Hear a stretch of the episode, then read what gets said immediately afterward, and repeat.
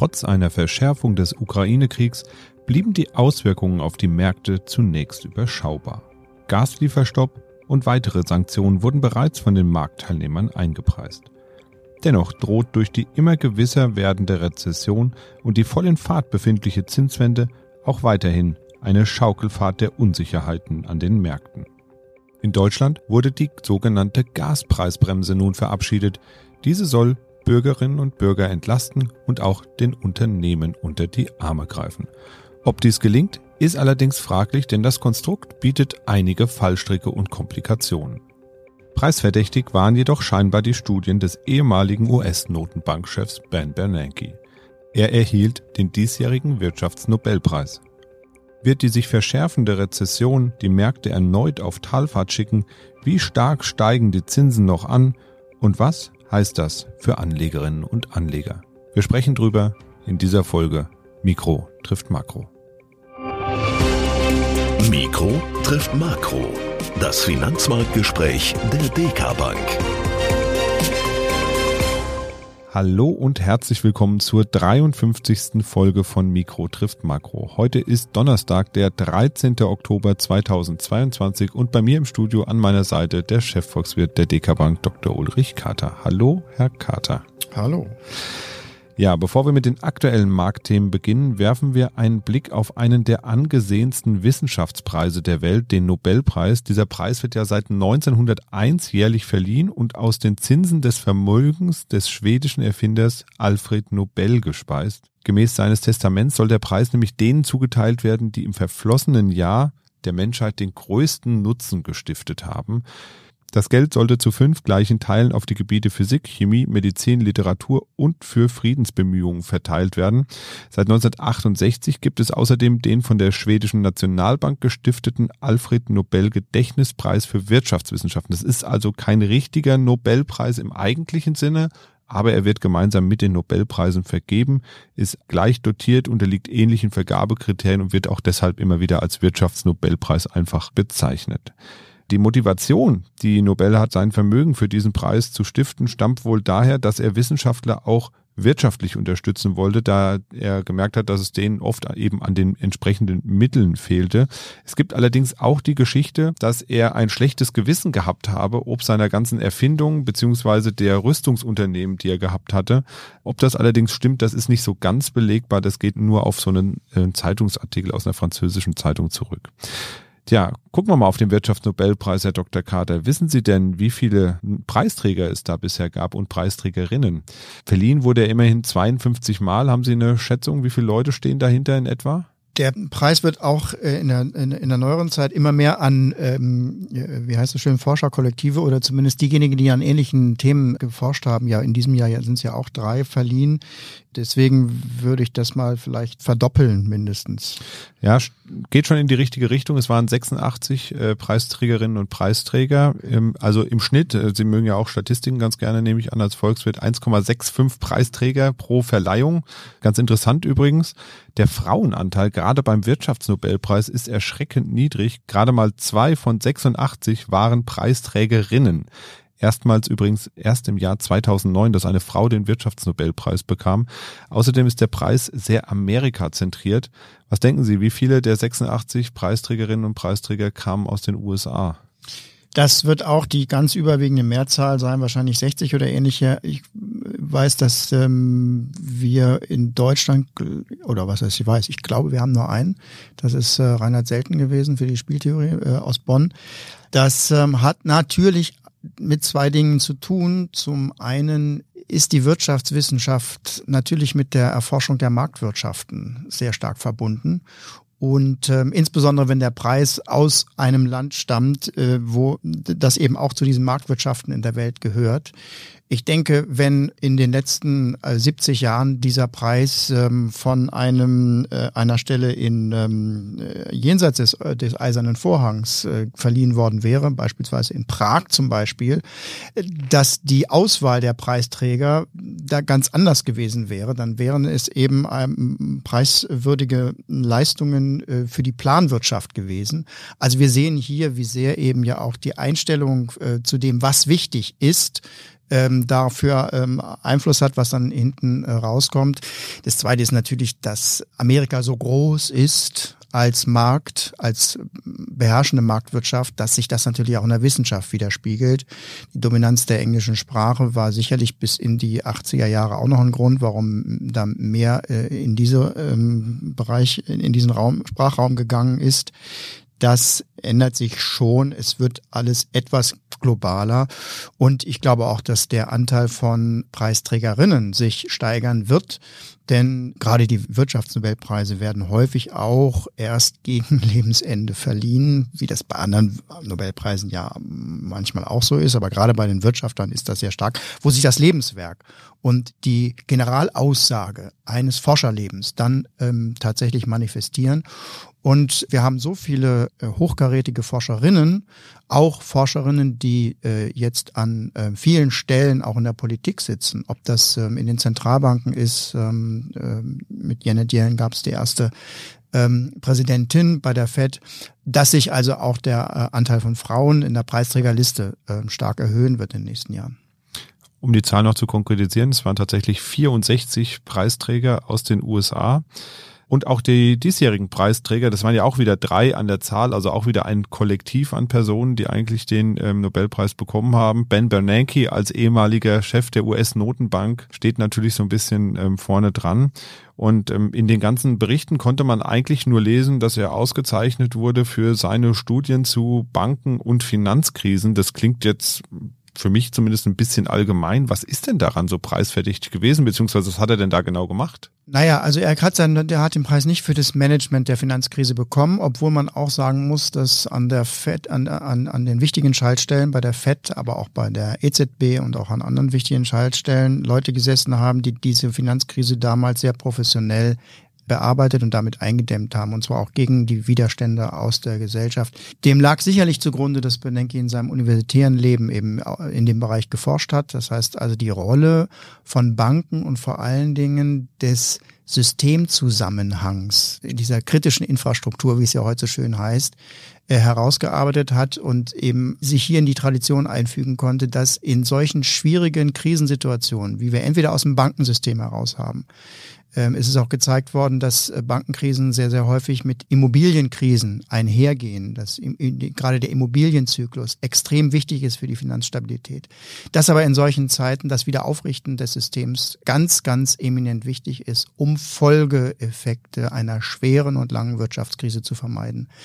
Das ähm, sind die wichtigen Dinge und gerade die, die drei Forscher haben darauf hingewiesen, dass es am Ende auch nicht unbedingt Fehlverhalten nur bei den Banken ist, wo die Bankenkrise ausgelöst wird, sondern dass eben mächtige andere Fehlentwicklungen in der Wirtschaft auftreten können, gerade eben im Immobilienbereich beispielsweise oder auch in dem Verhalten der Staaten, zu viel Geld aufzunehmen, was dann eben das Bankensystem auch mit betrifft. Und eine Botschaft dieses, äh, dieser Verleihung ist auch, dass wir zurzeit keine Bankenkrise haben, sonst wäre das nämlich jetzt nicht verliehen worden in dieser, in dieser Phase.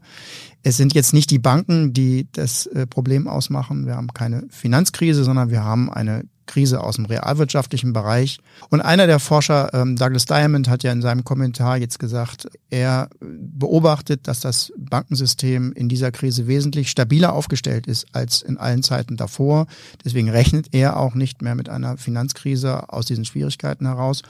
Und er hat auch angefügt, dass er fest davon überzeugt ist, dass die Notenbanken die Inflation wieder auf die zwei Prozent äh, runterbringen werden und damit einen ganz klaren Unterschied zu den 70er Jahren markiert, wo ja tatsächlich dieser Inflationsprozess zehn Jahre lang ging.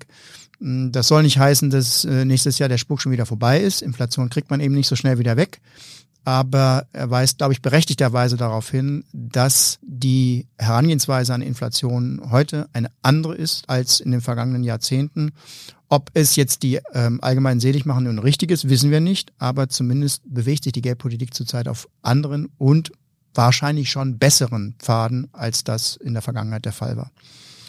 Ja, Sie haben es eben schon angesprochen. Die Krise, die wir jetzt erleben, ist eine Krise der Realwirtschaft. Und da kommt mir zu Pass der IWF Chefvolkswirt, also Ihr Kollege quasi beim Internationalen Währungsfonds hat äh, gerade gesagt, hat eine Aussage getätigt im Rahmen seiner Wirtschaftsprognosen, das Schlimmste kommt erst noch. Kann es denn immer noch schlimmer gehen? Also ich habe im Moment das Gefühl, es wird immer eine Krise nach der anderen beschworen und ein richtiger, ja, wie so ein, wie so ein Tornado, der da durchweht und immer soll es noch schlimmer werden. Ja, es hört nicht auf mit den schlechten Nachrichten. Aber selbst wenn sich das jetzt ein bisschen zynisch anhört, ist das ähm, normal in solchen Rezessionen. Die Nachrichtenlage und, und der, damit die Stimmung, die verschlechtert sich am schnellsten und die ist meistens am Tiefpunkt noch bevor die Rezession begonnen hat. Das ist auch ein bisschen Angst vor dem, was da, was da dann kommt. Und erst recht bei der, bei der jetzigen Lage, wo wir ja schon jetzt wirklich länger absehen können, die Schwierigkeiten gerade in Deutschland im Winter, das ist ja quasi eine Rezession mit Ansage, die wir hier haben. Und dann kommen auch die Mechanismen der öffentlichen Diskussion über diese großen Themen dazu. Es ist ja nicht so, dass man einmal aussprechen muss, dass es eine Rezession gibt, sondern dass das auch jeder nochmal sagen muss. Also die IWF ist das beste Beispiel dafür. Der IWF meldet sich zweimal im Jahr nach einem festen Turnus mit seiner Prognose zu Wort, einmal im Frühjahr, einmal im Herbst.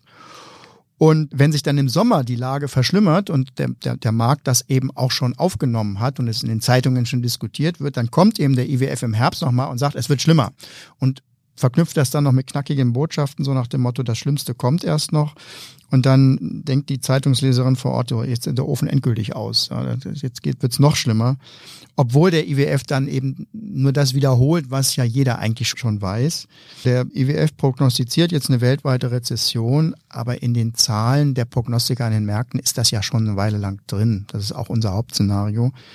Ähm, wir werden übrigens das Gleiche jetzt nochmal erleben im November. Da kommt der Sachverständigenrat hier aus Deutschland, auch wiederum mit einem, mit einer Prognose in seinem Jahresgutachten.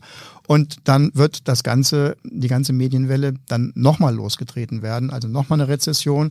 Aber vielleicht das Beruhigende, es ist die Rezession, die einzige Rezession, über die wir sprechen. Es wird ja keine äh, neue Rezession dann nochmal wieder angekündigt. Vielleicht für alle Hörerinnen und Hörer nochmal ganz kurz, welche Bedeutung hat denn eigentlich der Internationale Währungsfonds IWF oder International Monetary Fund, wie er dann auf Englisch genannt wird. Also was ist das für ein Gremium und was machen die eigentlich? Der Währungsfonds ist gegründet worden, um das internationale System der Währungen zu überwachen und äh, dafür zu sorgen, dass keine Krise in diesem Währungssystem auftreten.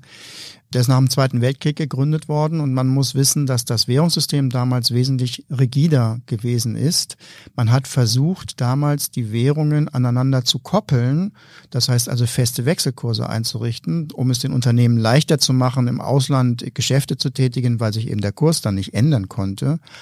Aber solch ein Unterfangen, also eine Währung zu einer anderen festzuziehen, ist, äh, wenn man es richtig betrachtet, ein unglaublich schwieriges Unterfangen. Und das führt fast zwangsläufig dazu, dass sich Verspannungen einstellen. Wenn beispielsweise ein Land wesentlich mehr importiert, als es exportiert, dann ist dieser Kurs irgendwann nicht mehr zu halten. Die ganzen Fragen, die sich damit verbinden, dafür ist er gegründet worden, auch um Krisen, Zahlungsbilanzkrisen hieß das damals, zu korrigieren, indem er beispielsweise dann auch Geld in die Hand bekam und auch in die Hand genommen hat, um Ländern, die in einer solchen Zahlungskrise waren, zu helfen, Kredite zu geben. Da kommt der Währungsfonds her. Das Ganze hat sich dann aufgelöst, als die, als die Wirtschaftspolitiker und die Währungspolitiker die Probleme grundsätzlich anders angegangen sind, indem sie eben die Wechselkurse freigegeben haben, weil sie gesehen haben, dass diese Verspannungen eben eher hinderlich sind und den Effekt eines festen Wechselkurses völlig konterkarieren. Und seitdem hat der IWF aber trotzdem weiterhin die Funktion, insbesondere den Ländern, die auch unter flexiblen Wechselkursen in große Zahlungsschwierigkeiten kommen, zu unterstützen. In diesem Rahmen hat er auch eine Infrastruktur konstruiert, die es dem weltweiten Zahlungsverkehrssystem und ähm, dem Währungssystem einfacher machen soll. Also ein Beispiel, Ähm, er ist dafür verantwortlich, dass wir heute ein Bruttoinlandsprodukt aus Deutschland mit einem aus China oder den USA vergleichen können, weil er hat dafür gesorgt, dass die Statistiken, die Wirtschaftsstatistiken vereinheitlicht werden. Das ist ganz wesentlich, wenn man zwei Länder vergleichen will. Also all diese Fragen, die sich um internationale Zusammenarbeit bei Währungen verknüpfen, äh, die liegen beim IWF und er ist trotz flexibler Wechselkurse heute noch ein, ein, ein unglaublich wichtiges Gremium, um eben diese vielen, vielen Spannungen, Verspannungen im ähm, internationalen Makrosystem auszugleichen. Also der IWF hat gesagt, es wird noch schlimmer. Was heißt denn das jetzt? Verschlechtert sich der Ausblick für die Konjunktur aktuell noch? Ja, ich glaube, die Abwärtskorrekturen sind, naja, ich würde mal sagen, am Auslaufen, so in der Endstufe. Der IWF hat jetzt von einer Weltrezession gesprochen. Dabei muss man wissen, eine äh, Rezession muss jetzt nicht unbedingt eine negative Zahl beim BIP bedeuten, gerade auf weltweiter, ähm, äh, im weltweiten Maßstab nicht. Äh, eine Rezession heißt nur, dass es eine Abweichung, eine substanzielle Abweichung vom Wachstumstrend ist.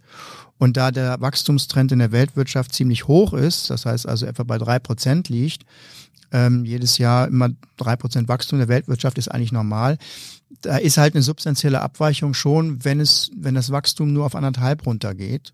Und da kommen wir so langsam in diese Region und deswegen kann man schon von einer weltweiten Rezession sprechen, ohne dass das weltweite Bruttoinlandsprodukt jetzt schrumpft. Aber es ist so. Also es ist ja in der Tat in allen großen Regionen der Wurm drin.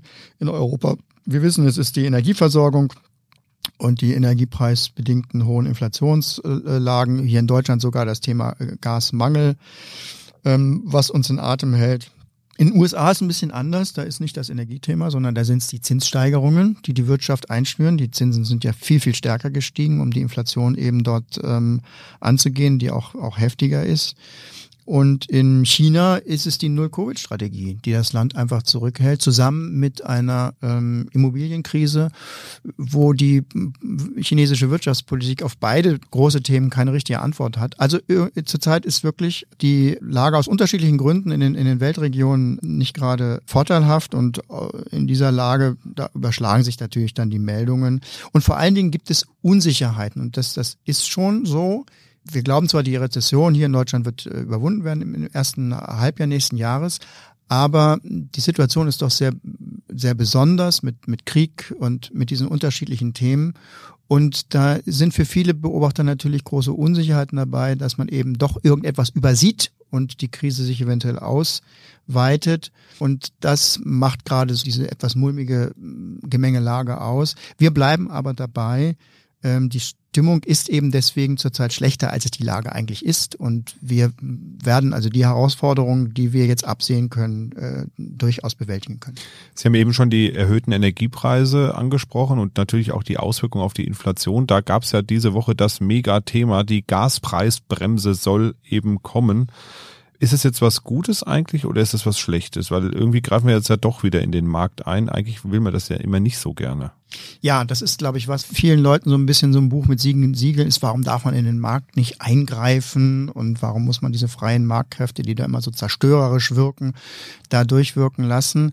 Naja, es ist schon die Überlegung, dass die Schäden von so einem Eingriff ähm, größer sind als der Nutzen.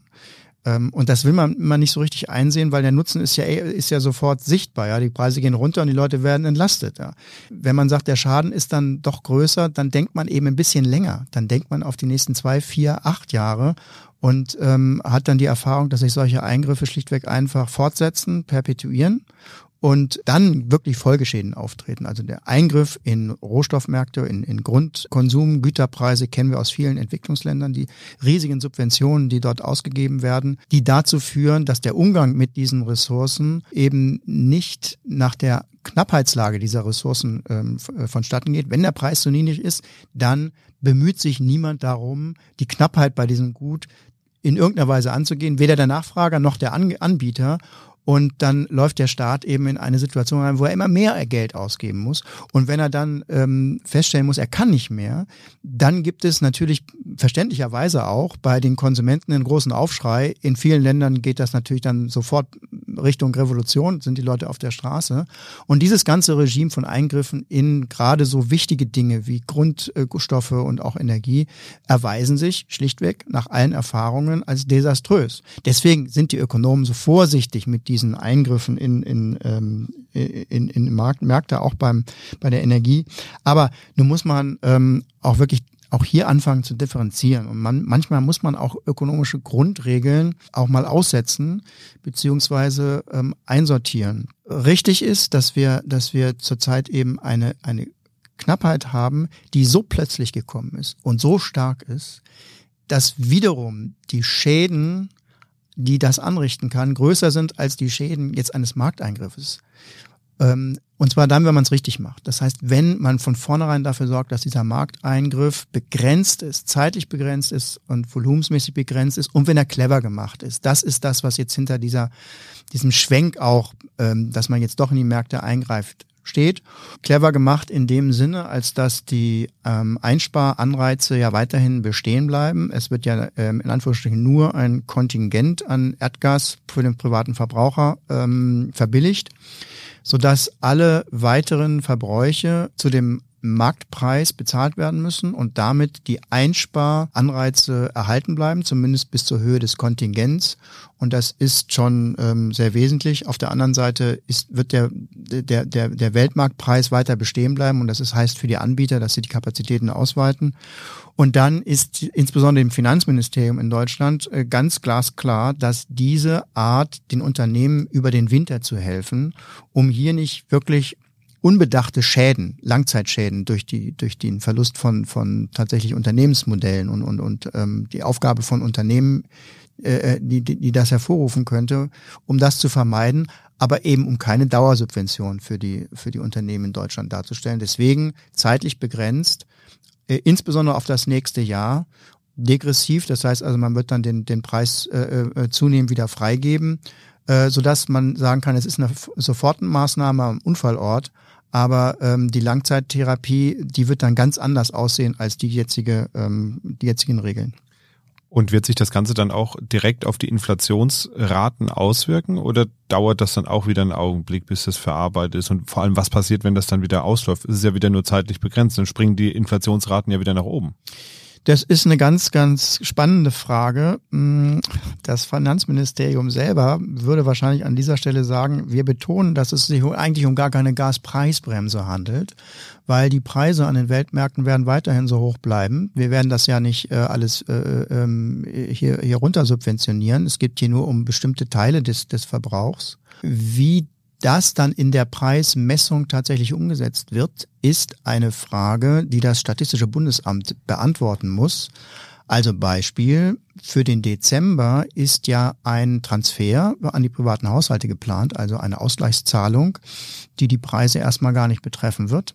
Und ob man hier sagt, das ist ja äquivalent wie eine Preissenkung, glaube ich noch nicht mal. Also ich kann mir vorstellen, dass für den Dezember die erste Stufe dieser Gaspreisbremse überhaupt keine Auswirkung auf die Inflation hat.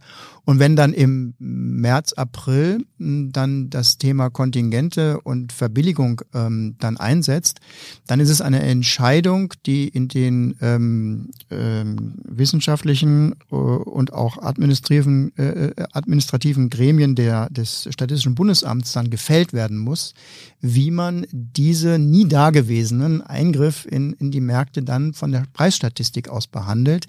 Ich würde aber vermuten, dass die Entlastung bei der Inflationsrate durch die äh, Gaspreisbremse und wir kriegen ja auch noch eine Strompreisbremse, kommt ja auch noch dazu, wahrscheinlich geringer ausfallen wird, weil man auch weiß, dass hier nicht die Lösung des Inflationsproblems liegt, sondern es ist eine vorübergehende Linderung und dieses, diese Preisbremse wird auch nicht gemacht, um die Inflationsraten runterzuprügeln, künstlich, sondern nur um Unternehmen und Haushalten über diesen Winter zu helfen.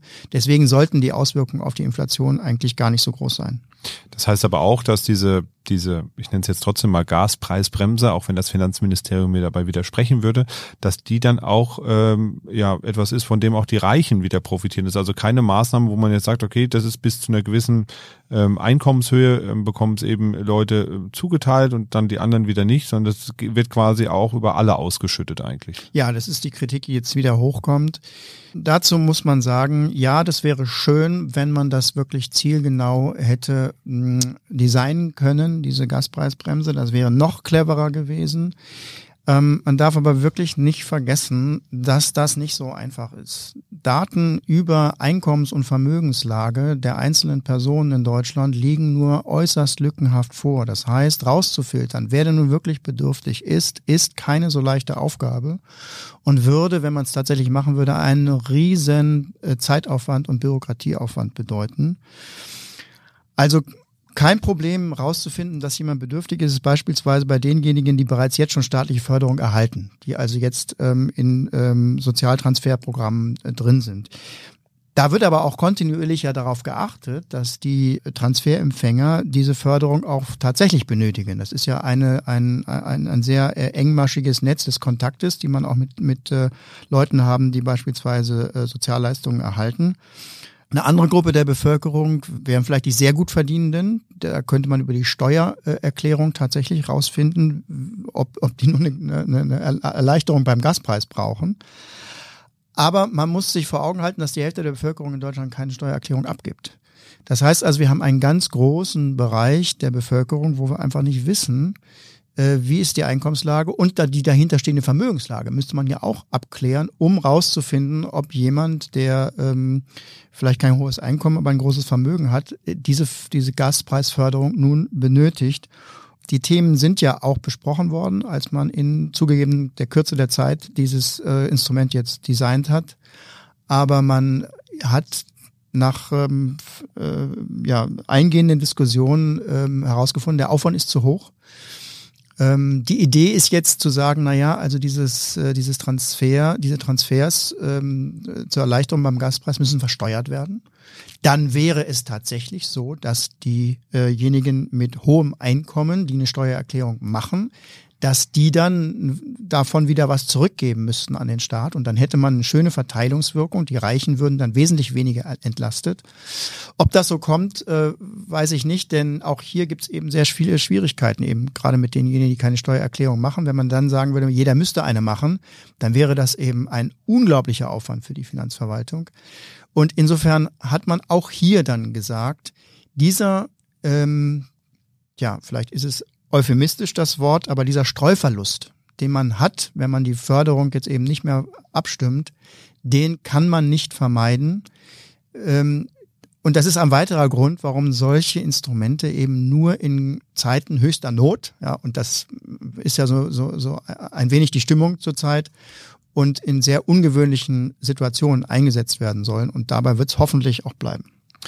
Ja, das trifft ja unter anderem vor allem auch die Industrie beziehungsweise überhaupt die Unternehmen in Deutschland ziemlich hart, diese hohen Energiepreise und alles, was damit zusammenhängt.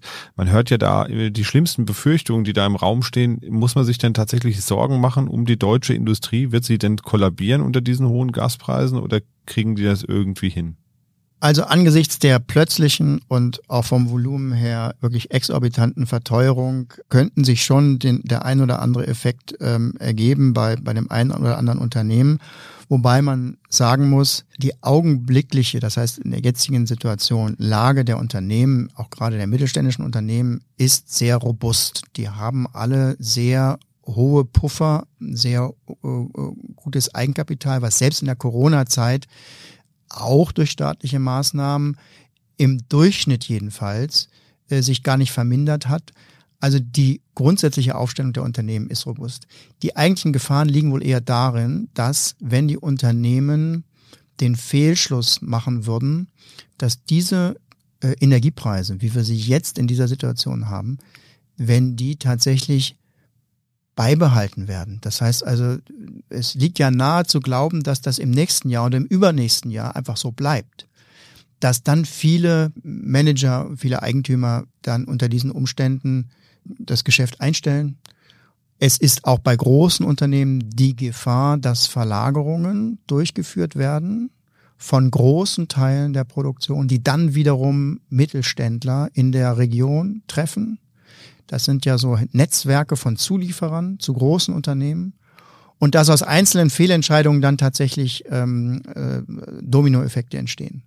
Ich glaube nicht, dass die Gefahr sehr groß ist, aber ich kann verstehen, dass man auch in Richtung Industrie diese Gaspreisbremse jetzt als Vorsorge dafür ergreift, dass solche Effekte nicht stattfinden. Ich glaube nicht, dass sie stattfinden. Ich glaube, gerade auch die deutschen Unternehmen sind sehr robust.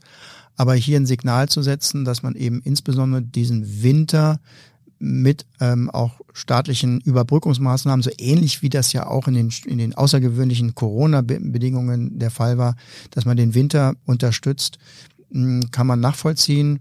Aber auch hier wiederum ist ganz klar das Signal gesetzt, dass das eben wirklich eine Einmalmaßnahme bleiben muss. Aber auch die wird Geld kosten. Kann man sich natürlich jetzt fragen, was kostet denn der ganze Spaß? Nun, die Berechnungen jetzt liegen so bei 140 bis 150 Milliarden aus der, um aus der Einmalzahlung jetzt im Dezember und dann den beiden Komponenten für die Haushalte und für die Industrie. Das sind etwa vier Prozent des Bruttoinlandsprodukts. Das ist schon ordentlich eigentlich, ne? Angesichts dessen, was in diesem Winter eben an Minderproduktion und auch an wahrscheinlich Ausfall von Nachfrage bei den Konsumenten passiert, ist es wahrscheinlich ein der Grund, warum wir unsere Konjunkturprognose für Deutschland jetzt in diesem Monat nicht mehr weiter nach unten genommen haben. Denn es haben sich schon die, die, die ähm, Indikatoren verschlechtert. Wir hätten wahrscheinlich nochmal nach unten korrigiert, wenn wir nicht gleichzeitig die Information gehabt hätten, dass eben der Staat jetzt mehr auch mit vier Prozent eben äh, hier unterstützt. Insofern ist es ein Signal eben gegen diese Rezessionstiefe, und das ist ein gutes Signal. Der Finanzrahmen liegt bei 200 Milliarden. Das ist ja weithin kommuniziert worden. Da sind noch eine ganze Reihe von, von, von auch Puffern drin. Man muss sich ja auch beispielsweise überlegen, was ist denn, wenn der, wenn der äh, Erdgaspreis jetzt nochmal ums Dreifache steigt. Es könnte ja sein, dass wir tatsächlich in eine Erdgasmangellage reinlaufen und dann die Preise nochmal stärker ansteigen. Das verteuert ja dann die Gaspreisbremse. Und dafür sind dann diese Puffer angelegt. Also insofern ist das ähm, zumindest ähm, ganz gut überschaubar. Heißt aber ja auch, wenn man äh, überlegt, diese 140, 150 Milliarden bis zu 200 können es ja dann schlussendlich werden, wenn die Puffer dann doch noch ausgereizt werden müssten die müssen ja irgendwie auch wieder finanziert werden. Da reden wir ja wahrscheinlich auch wieder über neue Staatsschulden, die aufgenommen werden. Nochmal was, also es kommt irgendwie gefühlt jedes Mal, wenn wir uns unterhalten, kommt ein neues kleines Schuldenpaket dazu. Wird es nicht langsam dann doch zu viel oder, oder geht da noch was bei Deutschlands Staatsschulden? Ja, es ist richtig. Die Bundesfinanzagentur hat den Emissionsplan auch ausgeweitet. Das neue Mittel, die hier notwendig sind. Ähm, wenn wir von vier Prozent äh, vom Bruttoinlandsprodukt reden, dann ist das jetzt keine, ähm, kein, kein Erdrutsch. Wir hatten Corona-Maßnahmen, die doppelt so hoch lagen. Äh, gerade der deutsche Staat äh, steht ja nach wie vor so da, dass er sich auch die Doppelkrise Corona und Energiekrise leisten kann. Das liegt daran, dass er die Belastung aus der davor liegenden Krise, nämlich der Finanzkrise, in guten Zeiten, ähm, das heißt also ähm, in den Jahren nach 2011, erheblich wieder abgebaut hat. Wir hatten eine Staatsverschuldung von 80 Prozent in Relation zum Bruttoinlandsprodukt und in der langen Aufschwungsphase, die zwischen der ähm, Finanzkrise und der Corona-Krise gelegen hat, das waren fast zehn Jahre, haben, hat Deutschland seine Staatsschulden wieder abgebaut von 80 Prozent in Relation zum Bruttoinlandsprodukt auf 60 Prozent, also fast auf den Maastricht-Wert. Das gibt jetzt wieder den Puffer, auch die nächsten Krisen eben anzugehen. So soll es eigentlich sein. Nicht jedes Land kriegt das so hin und deswegen gibt es natürlich gerade wieder den riesigen europäischen Streit. Die Deutschen würden zu viel machen. Ähm, da muss man natürlich ganz klar sagen, also die anderen Länder sind von dieser Energiekrise nicht ganz so stark betroffen wie Deutschland mit seiner Abhängigkeit von, von, von Russland, mit seinem hohen Industrieanteil. Also muss hier auch ein bisschen mehr getan werden. Und natürlich nicht ganz uneingenützig werden diese Vorhaltungen jetzt gemacht. Dann will man natürlich dann Deutschland auffordern, auch im europäischen Rahmen noch was zu machen. Nicht zuletzt wird ja jetzt wieder über ein europäisches ähm, Programm diskutiert. Ob das kommt, ist höchst ungewiss. Ähm, wir müssen erstmal sehen, wie sich das im nächsten Jahr jetzt ähm, gestaltet. Wenn die Krise tatsächlich dann langsam abflaut im nächsten Jahr, dann werden sich auch die Diskussionslagen wieder ändern. Also ähm, äh, zusammenfassend, ja, Deutschland kann sich das leisten, aber auch nur deswegen, weil Deutschland daran denkt, in Zeiten, wo es wieder besser wird, dann auch die Batterien auch wieder aufzuladen. Sie haben jetzt was ganz Interessantes gesagt gerade, nämlich wenn die Krise im nächsten Jahr wieder abflaut, ja, wie lange dauert sie denn noch? Ist sie denn wirklich mit diesem Winter dann vorbei, die Krise, oder werden wir uns noch ein bisschen länger damit beschäftigen müssen? Weil der Krieg in der Ukraine, so sagten zumindest jetzt Experten in der vergangenen Woche, die haben ja gesagt, so, man muss sich schon so auf zwei Jahre einstellen oder vielleicht sogar drei, die dieser Konflikt noch dauern wird. Also über die geopolitische und militärische Lage weiß ich natürlich ähm, nichts, beziehungsweise kann ich auch nicht sagen, bin ich, bin ich kein Experte. Wir haben uns zumindest ökonomisch darauf eingestellt, dass mit Russland ähm, keine weiteren äh, wirtschaftlichen Beziehungen äh, sich verbessern. Auf absehbare Zeit, das heißt über viele, viele Jahre hinweg. Das heißt, wir gehen von ähm, einer Unabhängigkeit bei den Rohstofflieferungen von, von Russland ähm, ab jetzt aus. Und dann ist in der Tat die Frage, ist es die Winterkrise jetzt? Das heißt, verbessert sich im nächsten Jahr die Energiebilanz schon? Schon oder die Energielage schon. Das ist höchst umstritten. Also ob es schon im nächsten Jahr gelingt, eben den immer noch weiter hohen Erdgasbedarf eben über Flüssiggas zu decken. Hier ist viel unterwegs und zwar auch schneller unterwegs als, als zu erwarten war. Aber ob das tatsächlich ausreicht, im nächsten Jahr auch die Speicher wieder aufzufüllen, das hängt nicht zuletzt vom Verbrauch in diesem Jahr ab. Also dann sind so viele Unwägbarkeiten und das ist es eben, was diese Unsicherheit auch bei der Makrobetrachtung, der Konjunkturbetrachtung und auch bei den Investitionsplanungen von Unternehmen und auch bei den Konsumplanungen der Haushalte angeht.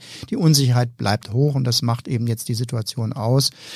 Äh, deswegen müssen wir einfach tatsächlich dann in dem Fall abwarten ähm, fest steht für uns, dass die Krise überwunden wird, in dem Sinne, dass Deutschland sich ein neues Energiesystem gibt.